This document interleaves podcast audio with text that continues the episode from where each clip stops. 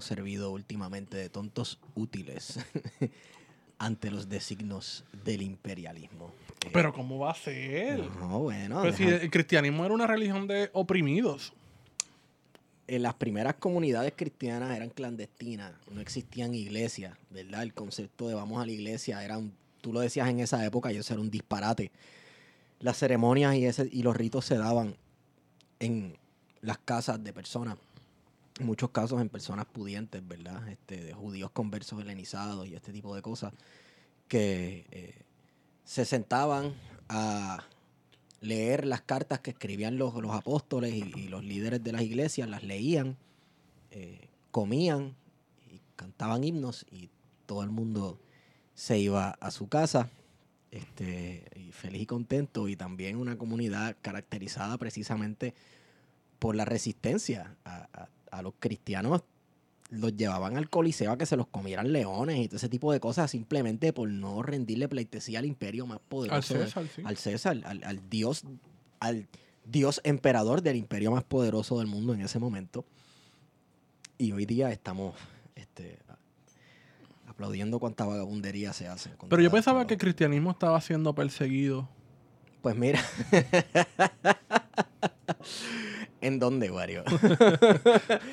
¿En dónde está siendo la cristiandad perseguida? Yo te diría, no sé, mira, el- el- al- alguna cuestión de persecución en contra de la cristiandad, yo lo puedo eh, ver, ¿verdad? En la, en la coyuntura de estos últimos años en los estados donde ISIS ha penetrado, ¿verdad? En lugares como Siria, que tenían una gran población cristiana y, y obviamente ISIS los coge de esclavos, los obliga, los obliga a convertirse, etcétera, etcétera, pero irónicamente ISIS es, ISIS es una creación del imperio yanqui, loco. Bueno, como fue Al Qaeda Exacto. y como han sido otros grupos, ¿verdad? Eh, revolucionarios armados, entre comillas, que, que se pintan como revolucionarios, pero después terminan siendo tontos útiles del imperialismo yanqui. También. Eh, y pues esa es una, una realidad.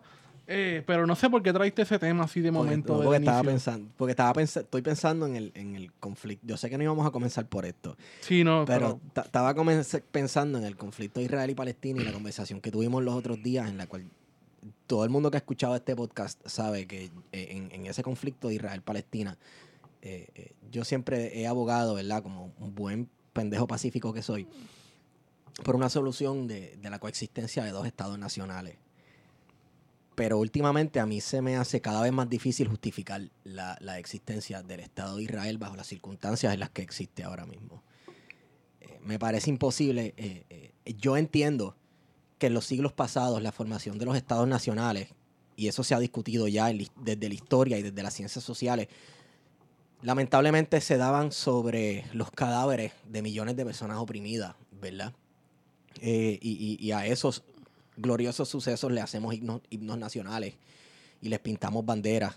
Eh, me atrevo a incluir incluso la, la revolución haitiana, que fue un proceso que lo que llevó a la revolución haitiana fue cientos de años de abuso y de, de- de Ujú. esclavitud.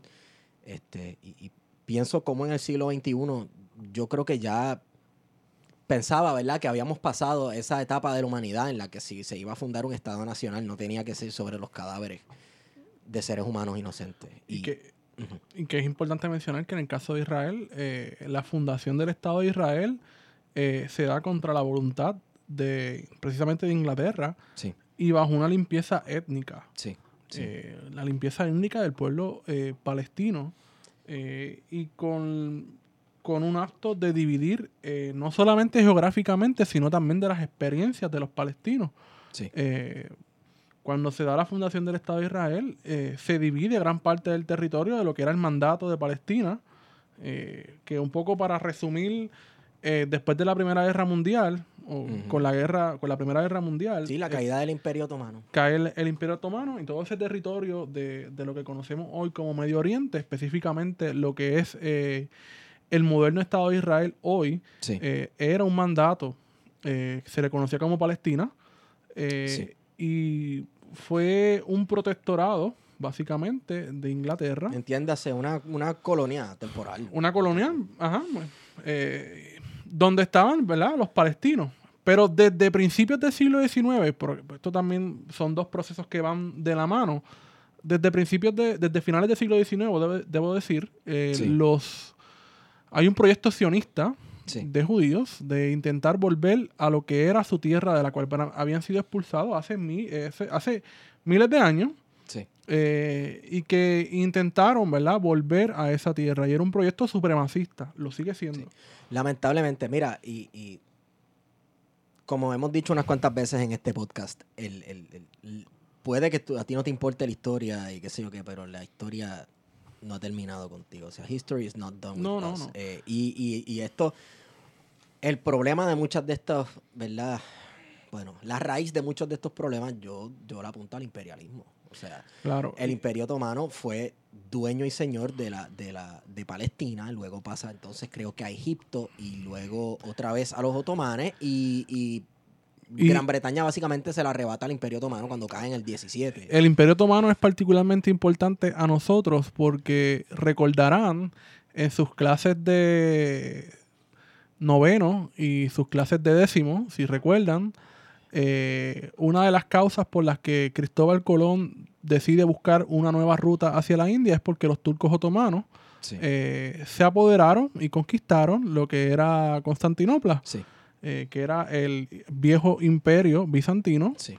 Eh, el viejo imperio eh, de Oriente romano. en 1453 que de hecho es- la, cristiandad lo considera como una de las grandes tragedias de- de- del mundo cristiano irónicamente Guarionex verdad Eh, es bien estúpido considerarlo una tragedia para el mundo cristiano cuando fueron los mismos cristianos que fueron minando el poder de Constantinopla comenzando con las cruzadas.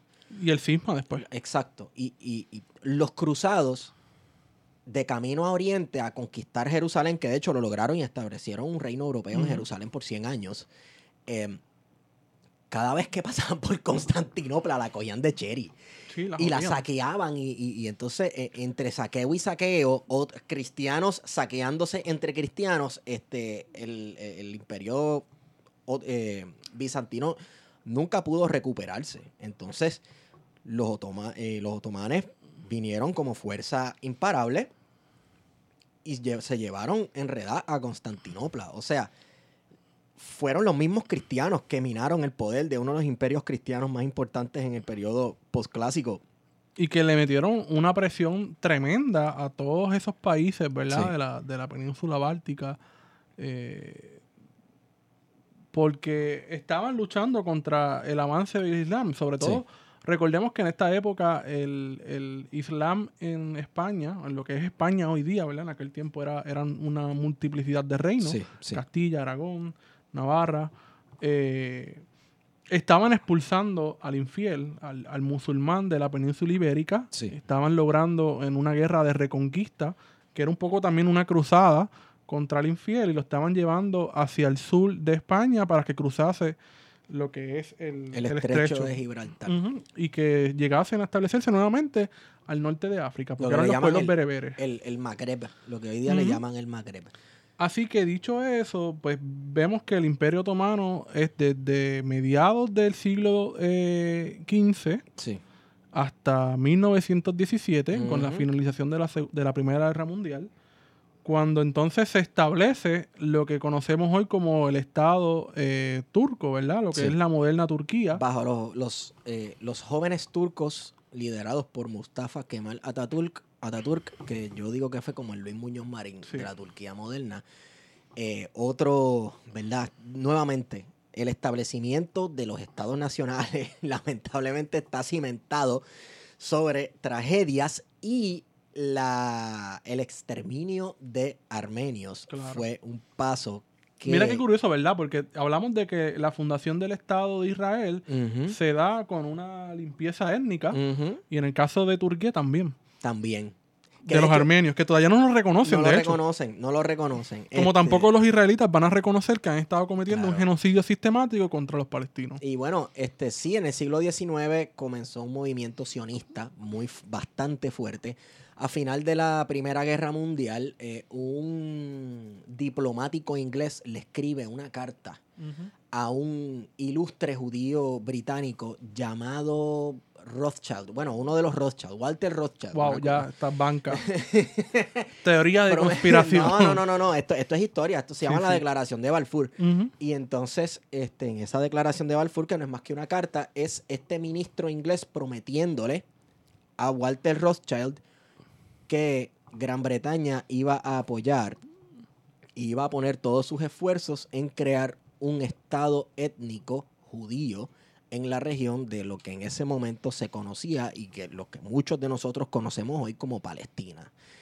Y, bueno, ahí se aceleró la tragedia, porque ahí comenzó esa, esas primeras migraciones del siglo XX.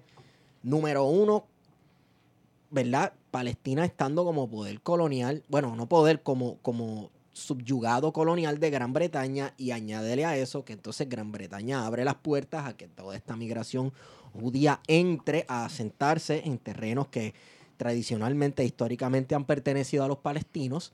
Y entonces, claro, la cuestión se acelera con la Segunda Guerra Mundial, que tenemos la tragedia del Holocausto, y, cómo entonces estos judíos que habían sufrido pero sobrevivido el holocausto eh, eh, deciden, mira, nosotros necesitamos prevenir que ocurra esta tragedia.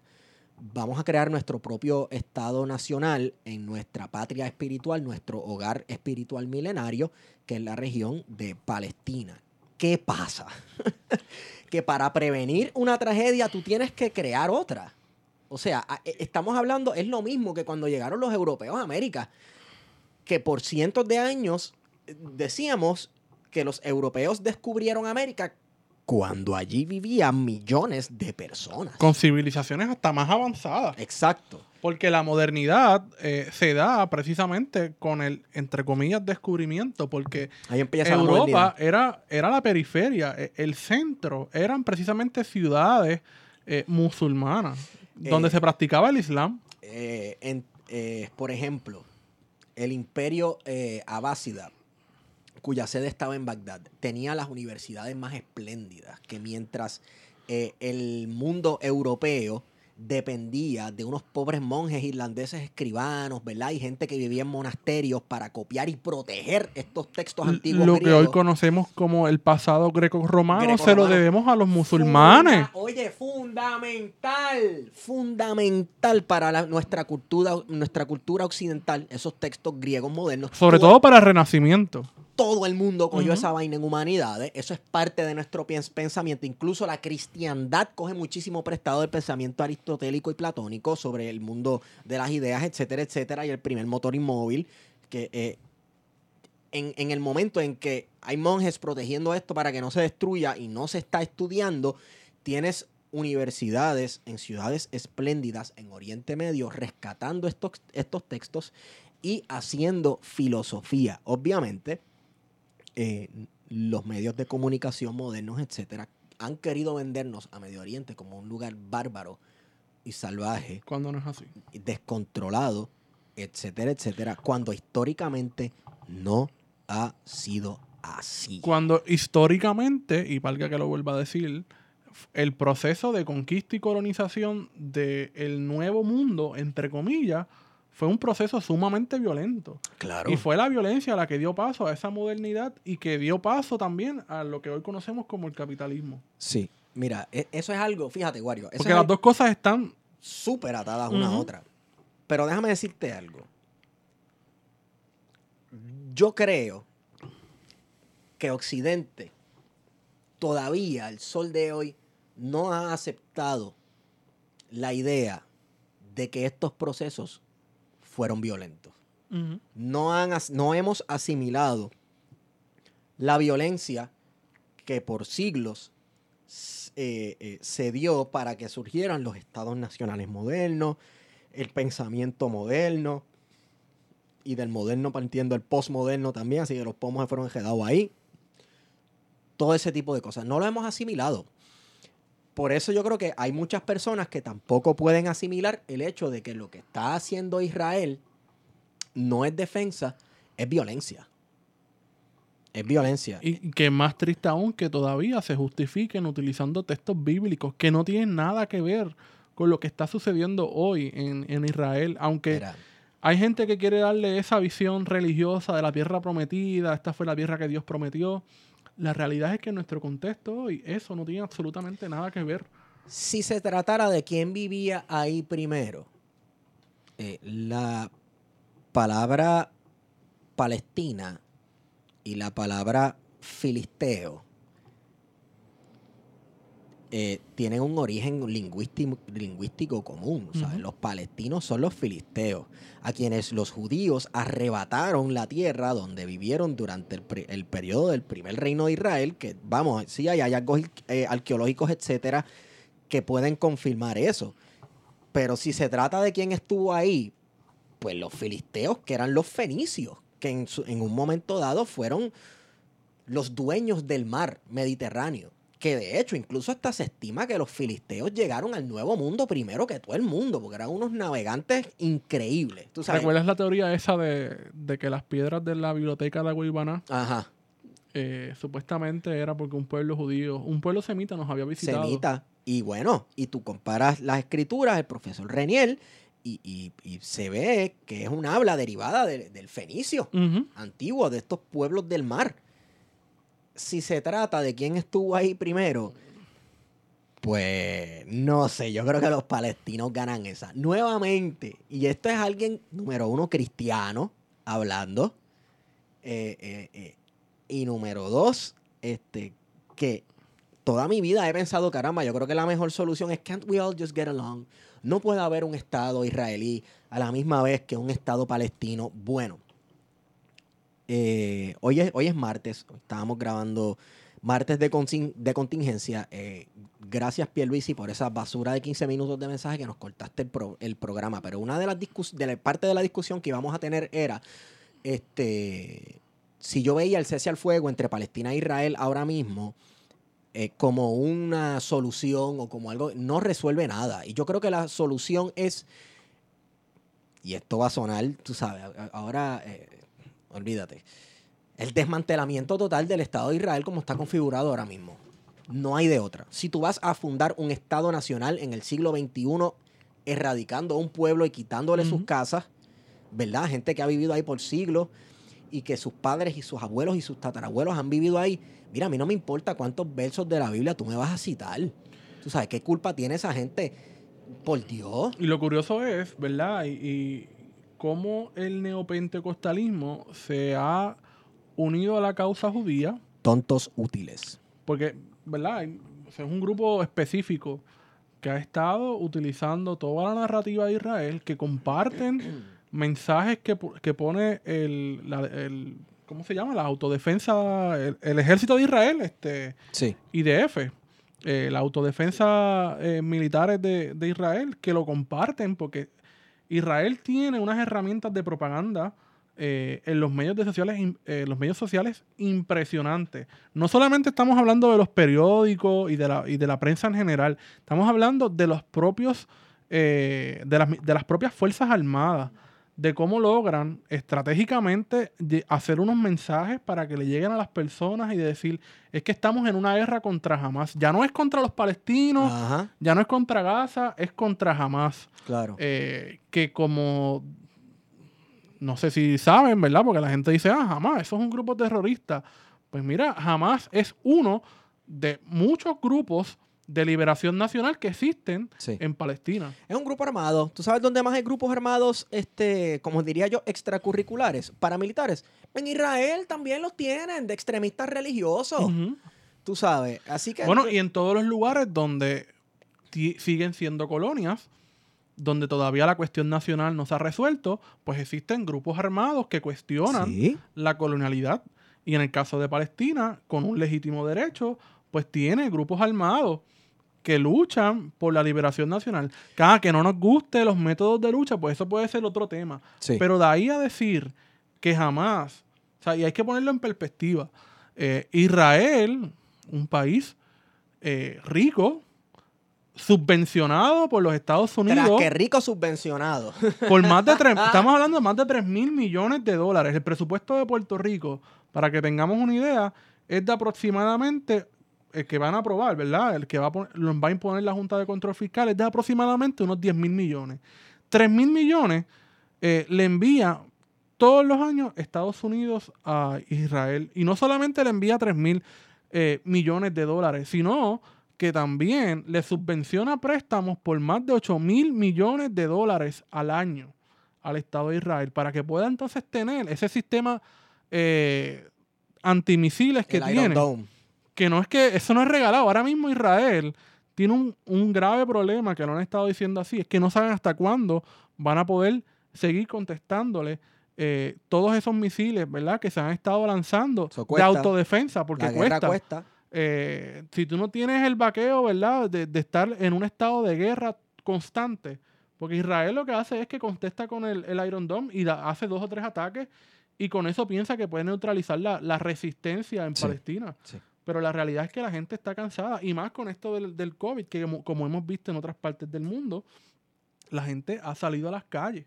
En el caso de Colombia, por ejemplo, casi un mes de protestas constantes, diarias, eh, con cientos de muertos, eh, frente a frente a la policía, al ejército, a los toques de queda, y han estado ahí. Eh, lo mismo está sucediendo en Palestina. Sí. Eh, ya la gente Sí. está cansada y la situación del COVID, ¿verdad? Agrava la situación económica precaria del bloqueo económico y naval que tiene eh, el Estado de Israel contra Palestina. Ey. Y Estados Unidos también. Y Estados Unidos también, sí, claro. Sí, Estados Unidos también.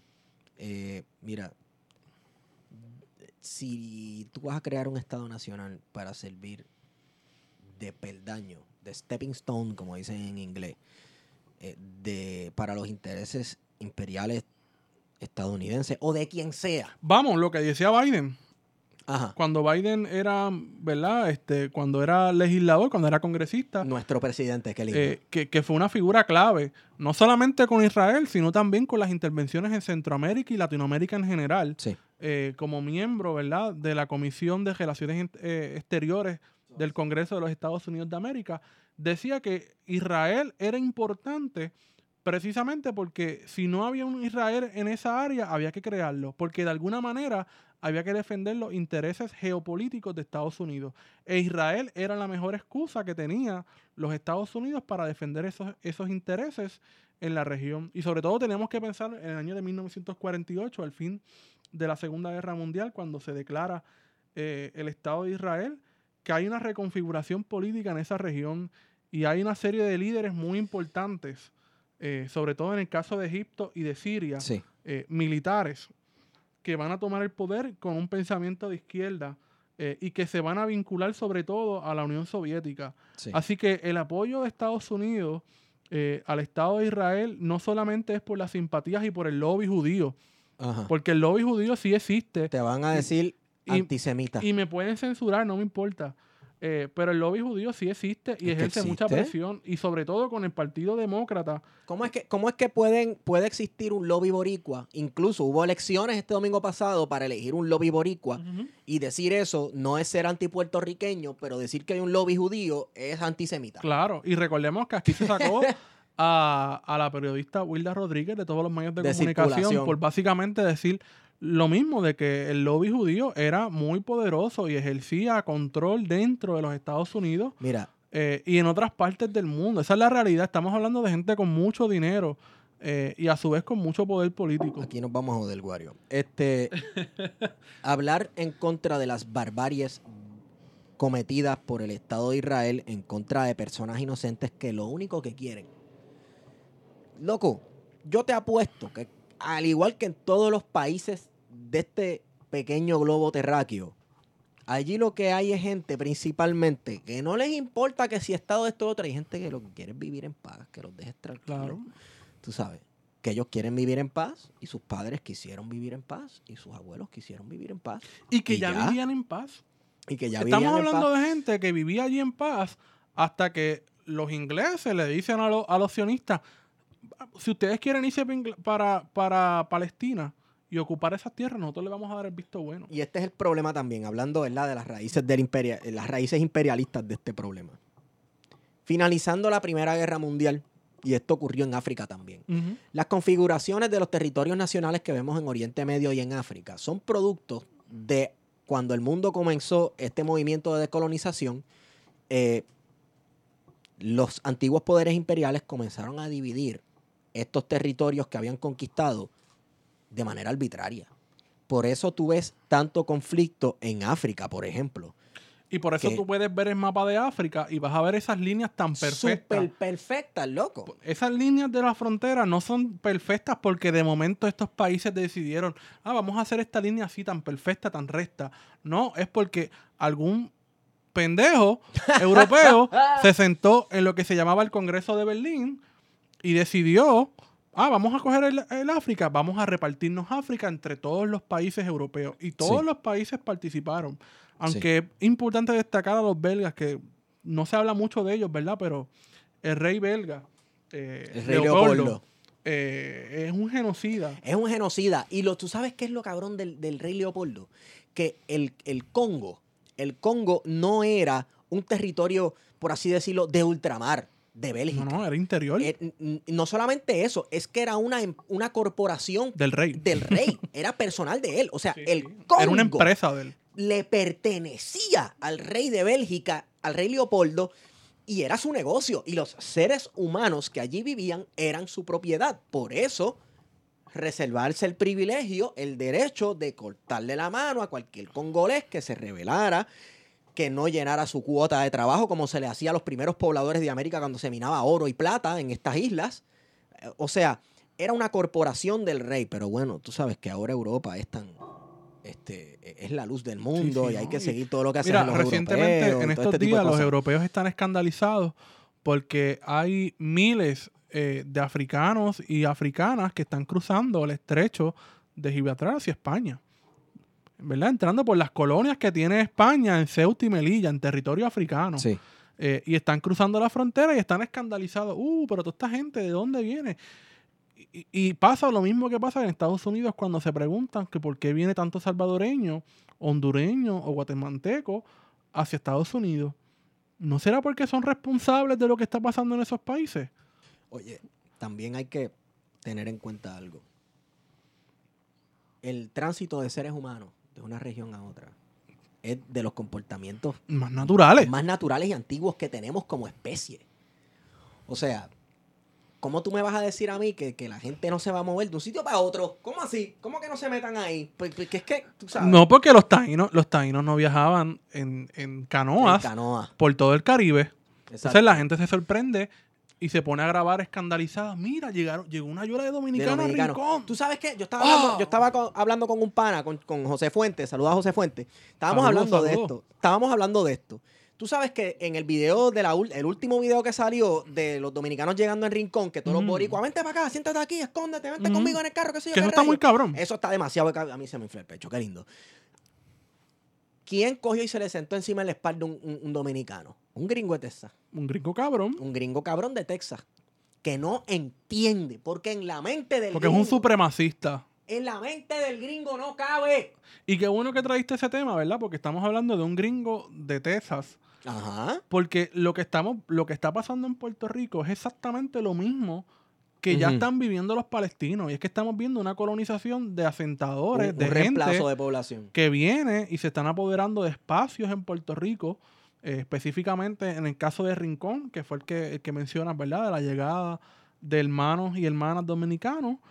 eh, pero lo estamos viendo a nivel isla, ¿verdad? A nivel del archipiélago puertorriqueño, de Sí. que están llegando los gringos creando sus asentamientos Sí. y desplazando comunidades. Y lo mismo han hecho los israelitas en Palestina. Han creado colonias dentro de territorio palestino, han sacado a las comunidades de palestinos, los han desplazado, han creado colonias de israelitas dentro del territorio palestino con sus murallas, con sus verjas, Sí. su vigilancia. De hecho, este último conflicto empezó porque desalojaron a más de 30 familias de sus casas, los sacaron y, y no, no es que... Porque ese es el plan de Israel. El plan de Israel ha sido desde 1960 expandir todo su territorio.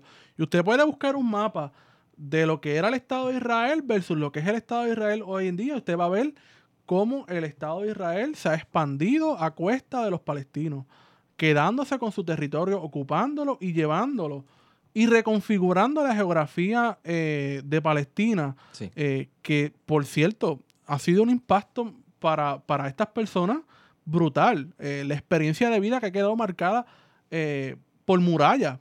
Porque habla- a veces hablamos de la muralla que tiene Estados Unidos con México, pero hay murallas en, en Israel y Palestina. El Estado de Israel ha hay. construido mira, eh, murallas impresionantes. Pregúntale a Tito Kayak, que ha ido unas cuantas murallas allá a rebulear. Tito Kayak siempre tan solidario. Y en general los puertorriqueños, el movimiento independentista Sí. puertorriqueño, no es una cosa por ser woke ni nada, como alguna gente ha querido reducirlo.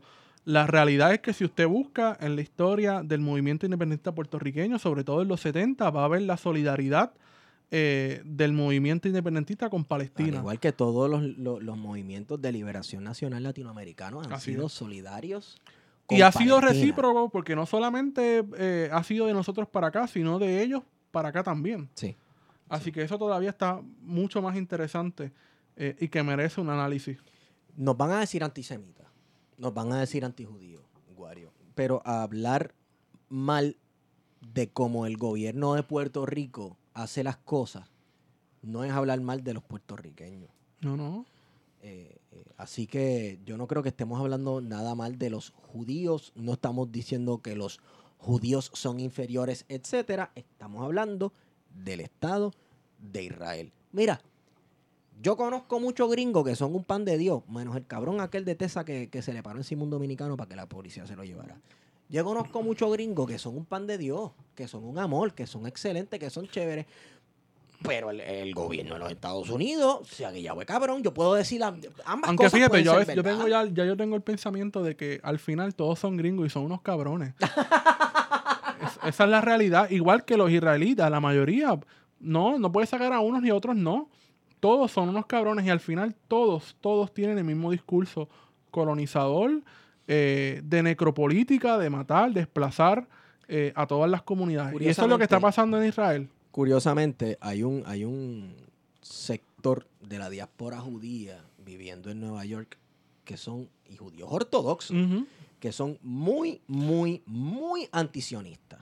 Muy antisionistas, eh, basándose, ¿verdad?, en que lo que ha caracterizado históricamente al pueblo judío. Y lo hay, pres- ¿verdad? Porque recordemos que la diáspora, de hecho, la diáspora más grande no precisamente está en Estados Unidos. eh, Me parece que está en Argentina. En Argentina. Este, Eh, y no son tan pro Israel como pareciera. Hay unos sectores que sí, pero hay otros sectores que son críticos eh, con Israel. Pero mi- mira, mira cuán efectiva es. Mira, el, el Estado de Israel moderno tiene el, el libro de propaganda perfecta, Wario, y tiene 2000 años de edad. Y la Biblia, Sí. Bueno, la Biblia no tiene 2000 años de edad, pero los libros del Talmud y eso sí tienen más de 2000 años de edad. Y esa es la pieza de propaganda más útil del mundo. ¿Y cómo tú vas a, a decir algo que contradiga la Biblia para hablar mal del Estado de Israel, como si cuando se escribió la Biblia hubiesen existido los estados nacionales y este tipo de cosas? Tú sabes, este. Pero nada, habiendo, yo creo que podemos ya pasar. Yo creo que la exhortación es a, la- a las personas que nos están escuchando que no se dejen llevar por la narrativa que están en los medios de comunicación de que es que jamás está atacando al Estado de. Israel, de que aquí hay una guerra. No, Es- si es una guerra, es una guerra asimétrica. ¿Por qué? Porque el Estado de Israel tiene la subvención millonaria de los Estados Unidos. Tienen armas nucleares. Tienen armas nucleares cuando se supone que no las tengan en esa área Tienen específicamente. armas, tienen armas nucleares y están peleando contra la franja de Gaza, un Entonces, estado que no tiene si vamos a usar la. Biblia, pues entonces eh, aquí tenemos el claro ejemplo De David Goliat. del David que se convirtió en Goliat. Sí, porque Goliat era, eh, palestino, cabrón.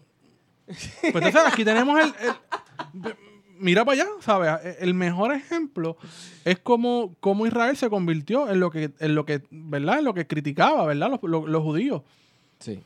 Eh, Es lamentable. y es lamentable. es- es lamentable y ya vamos por más de 200 vidas eh, de palestinos que han muerto en, en esta, en estos enfrentamientos. Y de hecho, el pasado domingo, día del, del infame, de la infame elección especial que hubo, eh, se llevó a cabo en Puerto Rico una manifestación, estamos hablando del 16, el Sí. domingo 16, una manifestación eh, convocada por palestinos en Puerto Rico. Yo tuve la oportunidad de ir, fue una manifestación impresionante. Fue Eh, mucha gente. Fue mucha gente. Bien pocos puertorriqueños y puertorriqueños, y eso está bien porque el protagonismo debe y tiene que ser Sí. de, de los palestinos. Eh, ¿Había palestinos? Sí. ¡Wow! ¿Hubo palestinos en la manifestación? Y me da la impresión de que es una comunidad muy cerrada. eh, ¿Verdad? Eh, hubo una pequeña discusión allí por algo sobre Puerto Rico, Ajá. pero sale precisamente de que es una comunidad muy cerrada y muy unida, ¿verdad? Como Sí. son otras comunidades migratorias que viven en Puerto Rico, que Los son chinos que y que lo- tú no conoces mucho de ellos. Los hemos discutido. Los y de momento yo veo a fulano, ah, ese es el que tiene el garaje de gasolina allí en Caimito. Y yo, wow, el, el señor con el que siempre veo que, que uno no saluda, ¿verdad? Pero sabe que, que es de Medio Oriente. Sí. Y estaban así muchas otras personas que yo había visto en otros garajes. Este, la mayoría de los palestinos parece ser que tienen garajes de gas, eh, garajes de gasolina. Ajá. Eh, o son comerciantes, Sí. este, ropa. eh, Como, los, como los libaneses. como los libaneses, estaban allí este presentes. Sí. Eh, y fue una manifestación muy bonita. Eh, más allá de que hubo dos o tres vehículos, ¿verdad? Que hicieron una serie de, de actos eh, repudiables de puertorriqueños, obviamente. Seguramente. eh, Correligionarios míos, Sí, Wario, tío. sí, sí. Seguramente pentecostales morones. Dilo, Wario, yo no me ofendo. Eh, ven, ¿sabes? Yo me hago la pregunta, y esto es bueno, sería bueno hacer, hacerle esta pregunta a, a- a personas que comparten mi fe, incluso hasta miembros de mi congregación. O sea, eh, para, para el cristiano puertorriqueño, es, es que es insostenible, incongruente ser cristiano y apiadarse de vidas inocentes viviendo en Palestina. Es que es incongruente. ¿Por qué en este país ser cristiano es automáticamente ser, un reaccionario. se- ser, reaccionario? No, y, y ser pro Estado de Israel. Ujú. Como que no, no, no, no lo entiendo. Cabrón, y, las lumbreras que lo, con lo que lo dicen, tú sabes. Uno lee a una gente eh, con supuesto. Estamos hablando de gente que, entre comillas, académicos, ¿verdad? Profesionales, eh, con grados doctorales. eh, que, que uno no se queda bobo, mano. La, la can- la seguridad con la que dicen esos disparates, eh, que, que, pues, mano, no tiene ningún sentido, ¿verdad? Este, Sí. De base histórica. Es una base puramente religiosa No, y eso sería y de- suponer... oye, de base de solidaridad y, y básica, loco, con gente que está sufriendo, punto. Mano, em, aquí nos vamos a joder, Wario, porque nos van a decir Sí, no. antisemita, nos van a decir antijudío y criticar un país no es criticar a una raza o a, a una raza o a una etnia, etcétera. El- yo simplemente pienso que el comportamiento que está teniendo el Estado de Israel ahora mismo es aborrecible. Claro. Punto.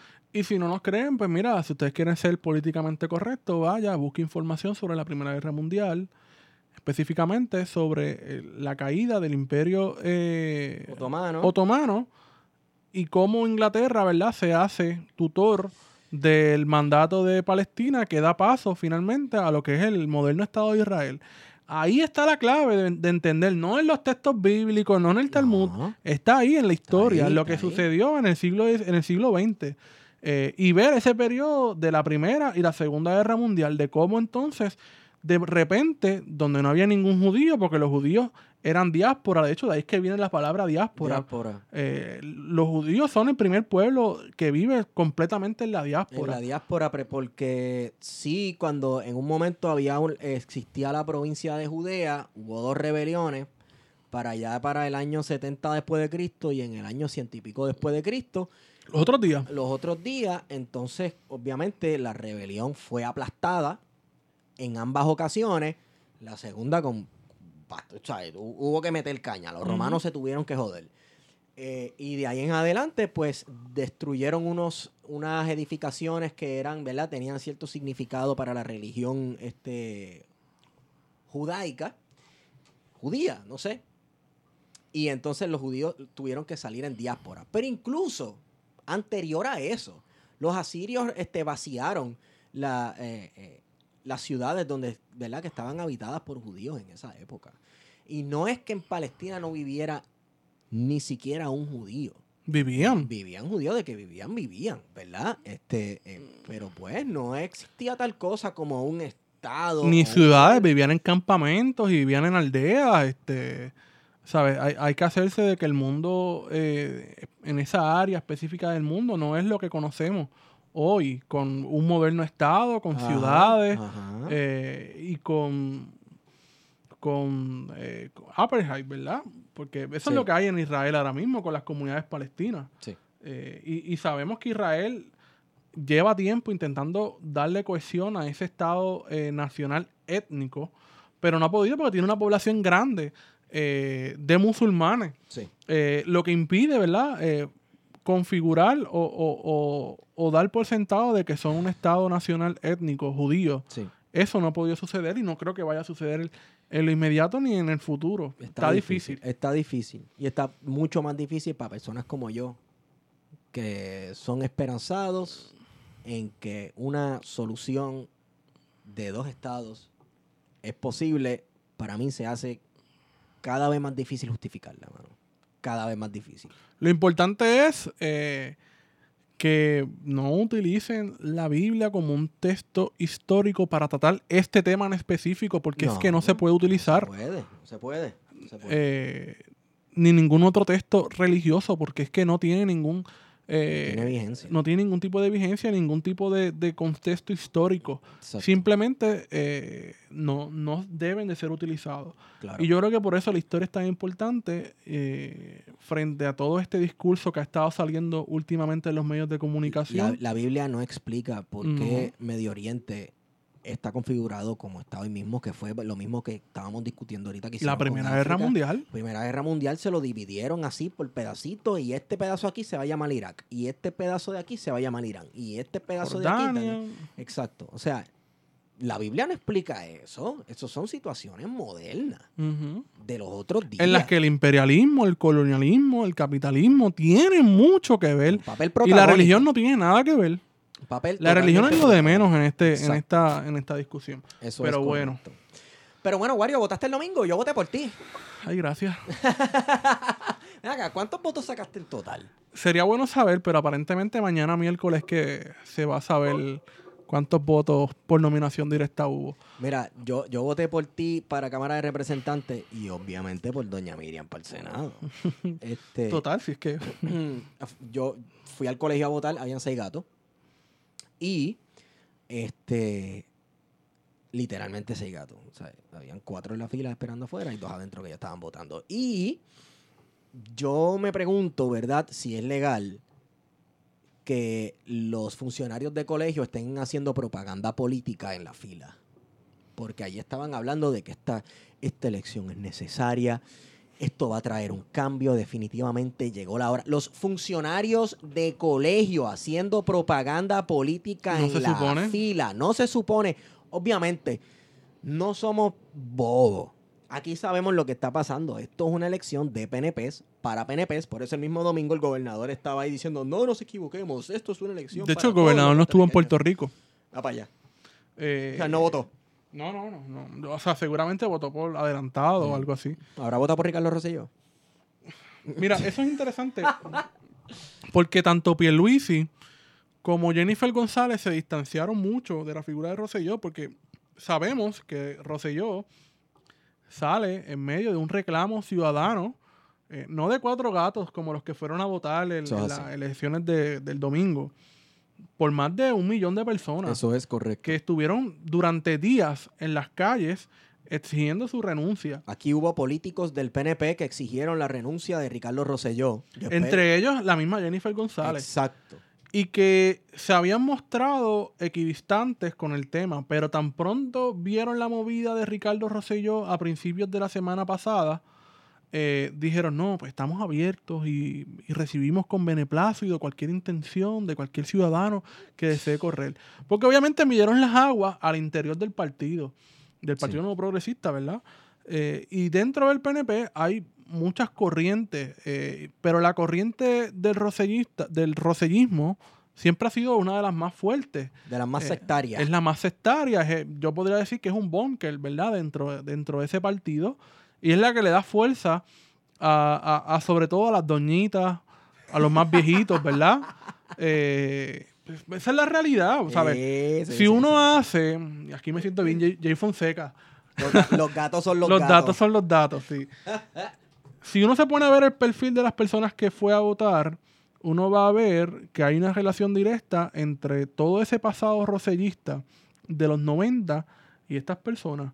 Gente que está sobre los 60 años o más, que todavía mira con nostalgia esa época dorada, entre comillas, de Roselló padre, y que ven en Roselló hijo ese gran seguidor de la idea del rosellismo. Así que ciertamente esa es la gente que salió a votar en las elecciones eh, del domingo, los rosellistas. Los rosellistas. Yo estaba mirando los votos que se habían contado y vi que la participación era como de un 4 punto no sé qué por ciento. Hoy estaba diciendo Manuel Álvarez, que es un conocido experto en cuestiones electorales en Puerto Rico, Ajá. que ese número pudiese estar inflado entre un 10 a un 20%. Ya Así que estamos hablando que de un 4 quizás fuera hasta un 2% de No, bueno, a ese 4% si es que es real, tú le tienes que restar la gente que votó por Guario y por Doña Miriam. Que votar por Guario por Doña Miriam un no, voto. no es votar por el PNP, no es votar por el PNP porque Doña Miriam no es PNP y Guarionex, Guarionex tú eres PP. Hubo gente que votó por las cenizas de Romero Barceló y eso está cabrón. Eso está cabrón. Eh, yo me imagino a la persona... Una cosa particular de esta elección, de otras elecciones, es que esta vez se contó a mano. Ajá, Y eso no ocurría en Puerto Rico desde el año 2012. mira para allá. En 2016 las elecciones fueron automatizadas y, y las elecciones pasadas, pues todos sabemos el papelón que hubo. Oh, sí. Y esta vez las elecciones, la- el conteo de votos se hizo de forma manual. Eh, así que yo me imagino a esos, a, a esos funcionarios de colegio viendo los nombres y es como que diablo, mucha gente vino a jodernos. Bien cabrón. De hecho, más de 25 mil papeletas están dañadas. Dice en la, en las Diatre. papeletas no votadas, significa que la gente la dañó o hizo mensajes, ¿verdad? Y no votó por ningún elector. lo que está y eso es un mensaje claro, 25 mil papeletas son 25 mil electores. Sí, eh, déjame decirte algo. Lo que queda claro es que esta elección fue un fracaso. Totalmente. Porque si fue en cuatro puntos, qué sé yo qué rayo, y eso es inflado, eso es el PNP. Sí, eso, no, no. es- esos son los estadistas. Esa es la mayoría, porque recuerda que aquí había un discurso después de, de las elecciones del 2021, del 2020, en el que el PNP decía, no, somos la nueva mayoría. Y la mayoría votó que sí. Y la mayoría votó que sí. Pues entonces, ¿dónde estuvo, dónde estuvo esa inmensa Y sobre todo los sectores demócratas liberales, Ajá. que eran los que se respaldaron, ¿no? Es que la, estadidad ganó con mayoría.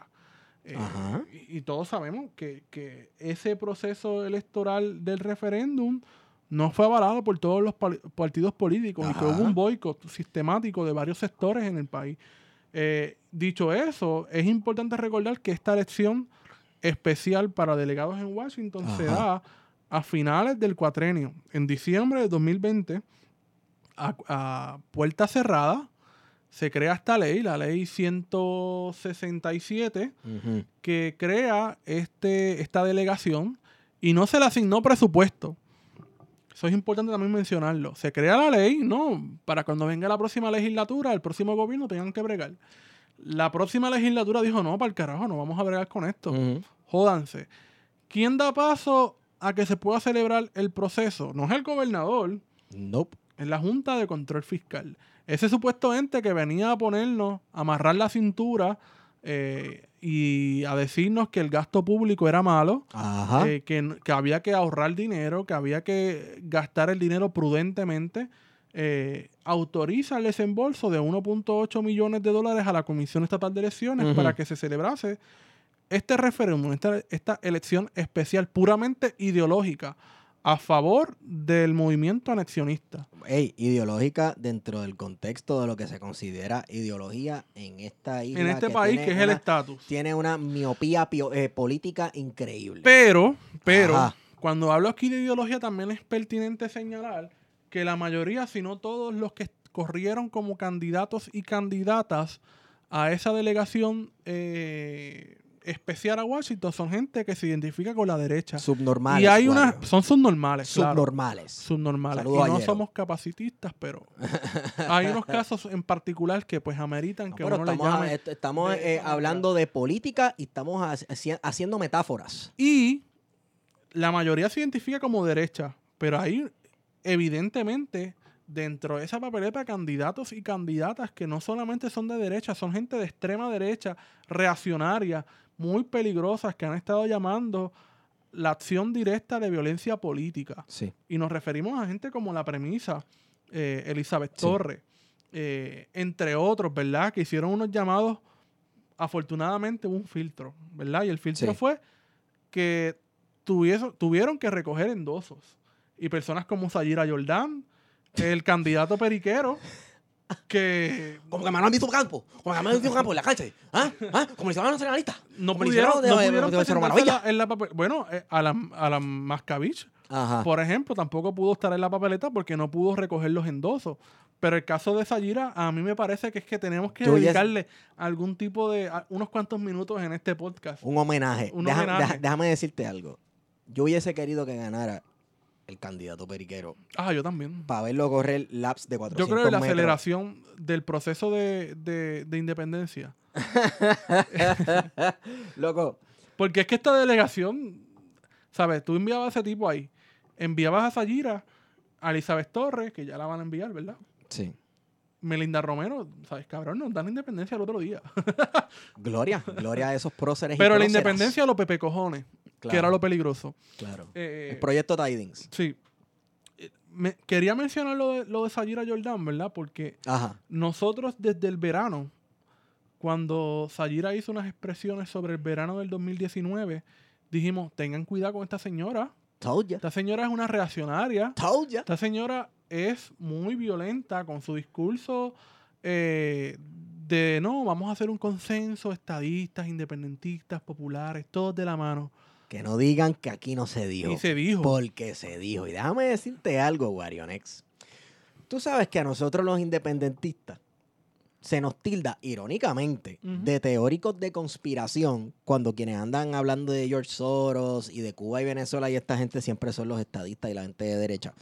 Pero nosotros los independentistas se nos tilda de conspiranoicos y decir que todo el mundo es un infiltrado y este tipo de cosas. Y escuchar a esa mujer decir con su boca de comer, yo soy una infiltrada.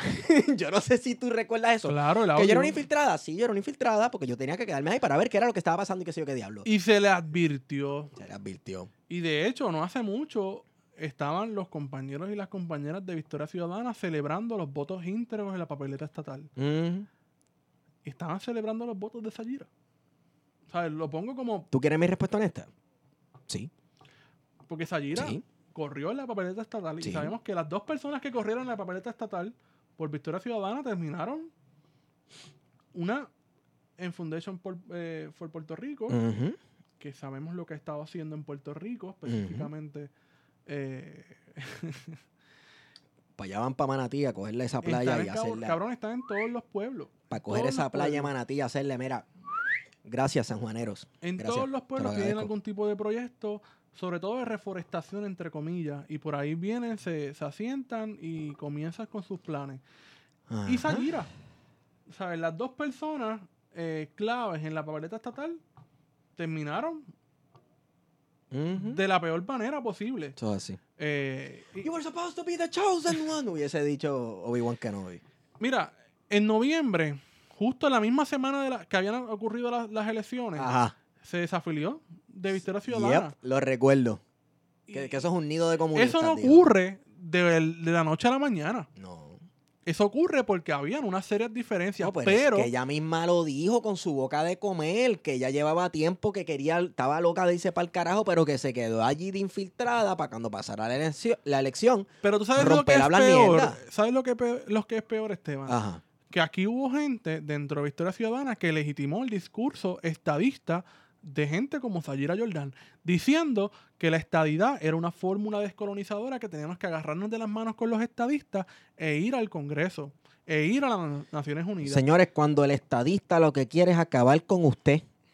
Y eso está, o sea, tenemos que hablar ya de que el movimiento estadista en Puerto Rico es un movimiento reaccionario y sumamente violento. Con todo y que se quiera vestir ahora de moderno, progre, democratucho. No, no lo es. No lo es. Y lo estamos viendo en estos días Bueno, y con si lo es, y personas si lo es sería peor. Si lo es sería peor porque yo odio a los demócratas. Lo estamos viendo con personas como Sayira, pero también como eh, Elizabeth Torres, Sí. que ya el año próximo, este mes, ingresa al Partido Nuevo Progresista.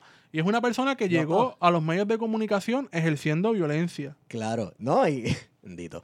Mira, qué cabrón que Elizabeth Torres no tuvo que correr en una elección general ni tuvo que poner un centavo para salir electa a un puesto público en este país.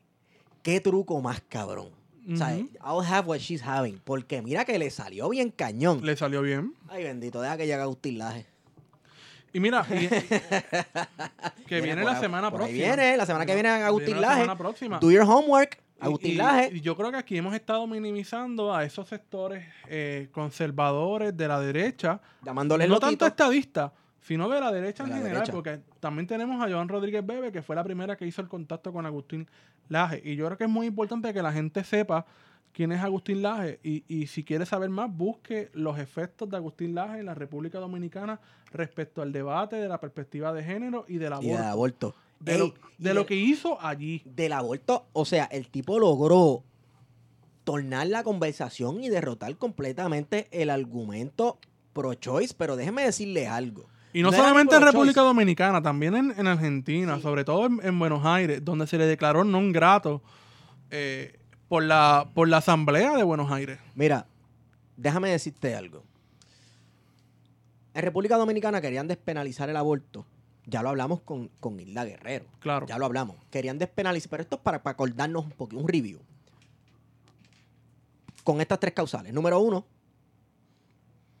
que ese embarazo tuviese un riesgo para la vida de la mujer. O de la persona gestante, como quieras decirle. Número dos, que haya sido producto de una violación o un incesto. Número tres, que se sepa, más allá de, de- de todo conocimiento, etcétera, etcétera, que la criatura no va a sobrevivir. Por esas tres razones. ¿Eso le suena descabellado a ustedes? No. No, a mí no me suena descabellado. Pues Agustín Laje dio una serie de visitas a República Dominicana para, para ¿verdad? Este, aportar, entre comillas, a ese debate. Y su efecto, su impacto, fue de tal forma que no hubo manera de contrarrestar el discurso dominante, el discurso oficial conservador. Y, y- y no aprobaron las tres causales para despenalizar el aborto. Y yo digo y reafirmo que él tuvo un inmenso impacto en la discusión nacional, porque lo llevaron a los principales medios de comunicación, medio mundo lo entrevistó. Lo Oye, veremos aquí con Jay Fonseca y lo vamos a ver jugando pelota dura. Guario, vimos los videos el otro día.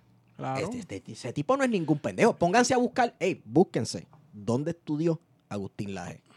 Búsquenlo. Por, es más, denle pausa al podcast. Denle pausa al podcast y busquen en Google ¿Dónde estudió? dónde estudió Agustín Laje. ¿Y qué estudió? ¿Y qué estudió? Exacto. Léelo. Y nada, minimiza la ventana y le das play al podcast y nos sigues escuchando. Te doy un minutito. Seguimos, Wario. Mira, y en el caso de, de Sayira Jordan parecía la encarnación de Carlos Romero Barceló. bueno, para ella eso es una honra. Eh, y, no, de hecho se siente orgullosa ¿Así? eh, Wow. de, de decir que, que, Qué horrendo. que sigue la, la, la trayectoria de Carlos Romero Barceló. Eh, y recordemos que Carlos Romero Barceló, que afortunadamente sigue muerto, eh, Carlos Romero Barceló sostenía que los independentistas No eran seres humanos. no eran seres humanos, no éramos personas. Oye, nosotros nunca hablamos de Carlos Romero Barceló, no hicimos ningún episodio sobre él, pero es que no merece tampoco. Es que no merece. Íbamos, de hecho, íbamos a hacer este un episodio con el Watchdog número uno de Carlos Romero Barceló, este amigo del podcast, el licenciado Gabriel Laborde, ¿verdad? Que, que- que tenía una serie de cuentas que nos avisaba cuando Romero Barceló seguía vivo, seguía muerto, etcétera, etcétera. Eh, Y vamos a tener una discusión sobre la vida y obra de Carlos Romero Barceló, pero me parece innecesario, ya que como parte del Es podcast- académico, como dicen los abogados. Sí, no, no, no, pero, pero como parte de, el, de una ¿verdad? serie de conversaciones que hemos estado teniendo, que vamos a estar teniendo en el podcast sobre violencia estatal En los 70. en los 70, pues yo creo que ya con eso basta. Este, Sí. Y no hay que hablarle a Carlos Romero Barceló porque sabemos que es un asesino. Yo creo que con eso Sí, basta. sí. Pues mira, lo- los candidatos y candidatas a esta elección especial de delegados en, en Washington, afortunadamente hubo un filtro, como decía, eh, y ese filtro fue que tenían que recoger firmas. Sí. Y la mayoría no pudo recoger firmas. De hecho, eh, Sayira, que me acusó de hacer una treta para ser legislador ¿Verdad? municipal, ¿te acuerdas? Guario el usurpador. Eh, pues no logró conseguir los endosos. No eran tantos endosos tampoco. Eh, pero no logró conseguir los endosos eh, y montó toda una conspiración que había contra ella por parte de- del independentismo castrochavista cubano. Eh, y de alguna manera, pues hubo un, un- un cierto filtro. Es importante mencionar, de verdad, que hay uno- unos muchachos jóvenes dentro de, de estas candidaturas que salieron electas Sí. que hicieron un trabajo, bueno, dentro de todo, eh, impresionante, ¿verdad? De conseguir firmas y salir, eh, salir electo. Sí. Pero por el 4% de participación. Tampoco es como que... Ese es, eh, o sea, ese es el corazón del rollo, ese es el corazón de corazón es de corazón de búnker, corazón. Eso es lo que yo pienso. Ese es el, Ese el el famoso el del. PNP, eh, que es un búnker rosellista. La- las, las milicias geriátricas de la estadidad. Claro. que curiosamente, esta gente que decimos que es el búnker del roseísmo, apoyaron abiertamente a Elizabeth Torres, porque una de las personas que se reúne con Elizabeth Torres durante su retirada, entre comillas, forzosa, ¿verdad?, de la vida política, es Ricardo Rosselló. Dios Y. Ricardo Rosselló le da y, y la crea, ¿verdad? Le da visibilidad a todos sus seguidores. Esta persona piensa igual que yo, somos igual de reaccionarios, somos unos subnormales. Vota por nosotros. Exacto. Y eso es básicamente lo que hace Ricardo Rosselló, que hace una campaña muy hábil, eh, por lo bajo, ¿verdad? Sabemos que a principios de año el New York Times le hizo una entrevista Sí. Que Un fue lavado de cara. desastrosa. Un lavado de cara. eh, pero le hizo un lavado de cara a ciertos sectores eh, de Estados Unidos sobre todo, eh, porque yo no sé, pero yo yo la realidad es que hablamos de, de que esto fue una, no, de que cómo es posible que tengamos a Ricardo Rosselló nuevamente en la política puertorriqueña. Pues mira, El trabajo se hizo. El trabajo se hizo, Se hizo. y yo creo que tenemos que dejar el derrotismo y de aceptar de que aquí fue una ínfima minoría, el 4% del electorado hábil para votar. Estamos hablando de cerca de 2 millones de personas que están hábil para votar en Puerto Rico. eh, y que fue a votar el 4% de esa cantidad de personas. Así que no estamos hablando de que aquí hubo una derrota. La mayoría de este país rechazó y rechaza a Ricardo Rosselló y rechaza a todos estos subnormales que fueron electos en una falsa, en un, en un ejercicio, Eso es un Eh, field day. en un field day. Field day. Eh, Mira, inconsecuente, tan inconsecuente como el gobernador hoy haciendo su mensaje de presupuesto, cuando todos aquí sabemos que el presupuesto que se va a aprobar va a ser el presupuesto de la Junta de Control Fiscal, Eso es sin correcto. ninguna resistencia alguna por parte del país. Porque aquí todo el mundo está resignado a lo que diga la Junta de Control Fiscal. Y cuando digo todos, me refiero a la clase política, ¿verdad? Sí. Porque aquí hay mucha gente que le ha estado haciendo resistencia diaria a la Junta de Control Fiscal. Pero nuestra clase política eh, no le importa. Nuestra clase política está resignada a jugar el juego político barato eh, en la Cámara, en el Senado o en Fortaleza. En el mensaje hoy, hablando de eso, en el mensaje hoy yo vi unos cuantos delegados del Partido Popular con unas pancartas que decían no a Luma, ¿verdad? Como si esto fuera un performance todo el Sí, tiempo. entonces, entonces, no a Luma. Hubiese, ven acá, si hubiese sido Batia dando el, el- el discurso de presupuesto. Hablando los- de Batia, Los populares hubiesen tenido letreritos de no a Luma, porque Batia era uno que estaba loquito por privatizar la por autoridad. privatizar la autoridad de energía eléctrica. Eso, eso me, ¿verdad? Les dejo esa preguntita ahí. Mira, y, por ejemplo, en el caso, en el caso de Batia, ¿verdad? Es, es importante mencionar que la Procuradora General de Puerto Rico, bajo la gobernación de Alejandro García Padilla y confirmada por el Senado de Batia, eh, la señora Margarita Mercado Echegaray es, es precisamente la principal asesora de Luma. ¿Será coincidencia? Vaya. Entonces, esto me recuerda un poco, le, le comentaba a un amigo que, que me recuerda a los casos en España donde Felipe González, es presidente de gobierno español del Partido Socialista Obrero Español, Sí. eh, terminaba en las juntas eh, de gobierno de empresas de gas natural, de electricidad, de las que él mismo había ayudado a privatizar. Muñayo. Entonces, hay una puerta giratoria, evidentemente. Puerto Rico es un país pequeño. Sí. Eh, y los abogados, eh, en, en este caso, ¿verdad? Y abogadas, en el caso de ella, pues no tienen muchas opciones dentro de, de- de las opciones que tienen. Pues mira qué chévere, vamos a apoyar a una privatizadora. Diablo, loco. Y ahí uno ve la puerta giratoria, ¿verdad? Este, clara. Y, y a mí no me sorprendería ver a Aníbal, eh, Aníbal no, a, a Alejandro García Padilla eh, dentro de la estructura de Luma, de repente. Claro. Digo, no, Alejandro García Padilla debe estar vendiendo saquitos de hierba desde un dispensario. Bueno, médico. pero mira, eso también es un tipo de puerta Pero giratoria. es que lo es, Guario, seguro que sí. Eh, legalizas el cannabis medicinal y de repente tienes tu propio strain, tienes tu propio, ¿sabes? El Agapito Strain te pone a hablar en inglés. This marijuana is very good. Los populares están invirtiendo grandes cantidades de dinero en, en cannabis medicinal. Pues claro que es una puerta giratoria. Eh, y en este país, como te digo, es un país pequeño, todo se sabe. Sí. Eh, uno sabe todo lo que está pasando y uno no se deja de sorprender la cantidad de gente, de abogados y abogadas eh, que colaboran con la privatización de Luma. Eh, y es impresionante, mano. Yo había escuchado muy, cosas muy buenas de esta señora. eh, y la realidad es que a mí para nada me sorprende que haya terminado en Luma. ¿Sabes? Para nada. A mí nada me sorprende la política puertorriqueña, Wario Next. No, no, pero. Eh, eh, eh, eh, es un papelón, mano. Y, y, por ejemplo, ¿qué es lo próximo? ¿Que Bati termine presidiendo la junta de directores de Luma? Espérate, Patia no está dando clase en Harvard. No, no, en Princeton. no. Ah, pero perdóname. Digo, da igual. Da igual. Ahí es donde, donde se forman los intervencionistas del Imperio Yankee. Anyway.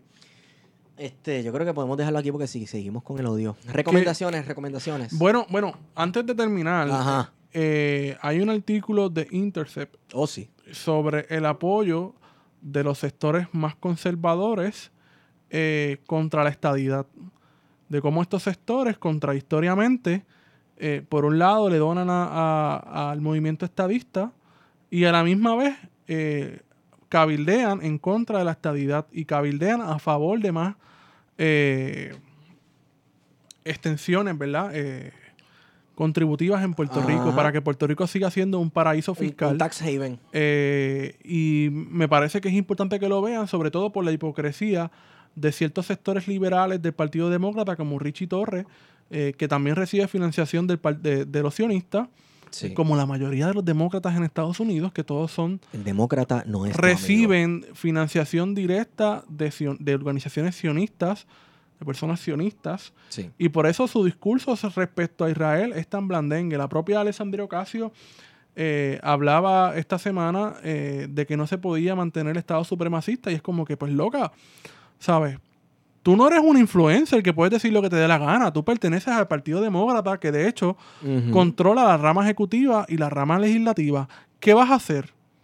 ¿Cuál es la propuesta de tu partido para hacer frente a lo que está haciendo Israel contra Gaza? ¿Qué ha dicho, qué ha dicho Bernie Sanders? Excelente pregunta. Y sabemos que las posturas de Bernie Sanders respecto a la política internacional de Estados Unidos son sumamente contradictorias. Sí. Progresistas para unas cosas al interior de Estados Unidos, Sí. pero lo que tiene que ver eh, con la política exterior, sobre todo Israel, Y que ese es el lado flaco siempre de los De demócratas, los demócratas, siempre. patinan. Siempre. Y reconocen la existencia de un Estado eh, judío y reconocen la existencia de un proyecto eh, de limpieza étnica como es Israel hoy día. Nuevamente, si un Estado nacional se va a fundar sobre los, ¿verdad? En el siglo XXI se va a fundar sobre limpieza étnica y los cadáveres de miles, si no millones, de seres humanos inocentes, pues, pues yo creo que eso es inviable y no debe ser así. Así que, ay, Wario, nos vamos a buscar candela, nos van a decir antisemitas, nuevamente digo, pero les recuerdo, Public Service Announcement, eh, hablar mal de las actuaciones del Estado de Israel en la franja de Gaza y contra Palestina no significa ser antijudío, no significa que yo pienso que los judíos son el problema más grande de la faz de la tierra y que haya que erradicarlos, etcétera, etcétera. Hold your horses. Pero ya nos van a meter palabras en la boca, ¿sabes? Que eso viene por ahí. Pues que vengan. Que Le vengan. presentaremos batalla, como decía el fascista, que el presidente de, de Argentina cuando los británicos invadieron las Malvinas. Wow. Presentaremos batalla. Bueno, me consiguen Estigón por Twitter. Me consiguen en Guario Candanga en Twitter e Instagram. Y esta descarga de odio ha sido traída a ustedes por libros787.com. A Goico no le va a gustar eso. Libro 787 es el lugar donde puedes conseguir tus libros de literatura puertorriqueña eh, más cool. Y si utilizas el código plan de contingencia, vas a obtener shipping gratis. Yo creo que con esa. Hemos sido con ustedes. plan de contingencia. Ay, Dios mío. No,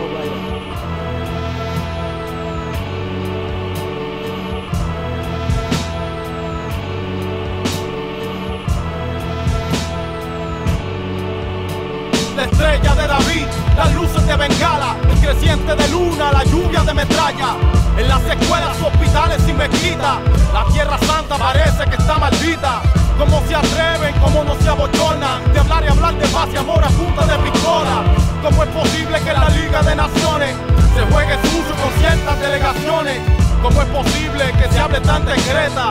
¿Cómo hacen trampa con esas leyes escritas? Y que la violen abiertamente a todas. La ley es una prostituta del euro y del dólar. ¿Dónde está el árbitro de nuestras olimpiadas? ¿Dónde está el pueblo de la tercera intifada? ¿Cómo la ONU puede hacerse la neutral? Con dicho récord en Bagdad y Afganistán. Quieren buscar los cabecillas del Hamas. Como Al Qaeda, el Talibán, el Hezbollah. Entrar en Gaza para no salir jamás. Sigue el abuso, pero yo no dónde están. ¿Por qué no van al parlamento en Tel Aviv? Y no los cuelgan como a Saddam Hussein. ¿Por qué no imponen un bloqueo en Israel? Como el que tienen al gobierno de Fidel. ¿Cómo permiten ese estado de apartheid patrocinando las arcas de la Exxon y la Shell? No los embargan ni les imponen sanciones, pero no faltan esforos de premiaciones. Fabrican armas, se las venden y las usan. Sus francotiradores siempre tienen una excusa para matar un niño que le tira con piedra. Y nunca pierden en el juego de la guerra. Cuando destruyen algún centro de salud, esas son leyes que no encuentro en el Talmud. ¿Cómo es posible que sus niveles de vida sean 10 veces más altos que en Palestina? ¿Cómo es que ocupan un gobierno soberano? Ariel Sharon está en la tumba disfrutando. Murieron 6 millones del pueblo judío. Que parte de eso tuvo el pueblo palestino. No destruyeron el templo de Salomón. Los dos fueron juzgados por la misma Inquisición. 70 años van desde esa guerra injusta, pero siguen buscando a quienes echarles la culpa. Ya no se puede ver el Discovery Channel. Difunde el odio hacia los pueblos musulmanes. Buscan, masacran y rebuscan y no encuentran. Buscan Osama, pero van y no regresan. Buscan el mapa como dividen la tierra.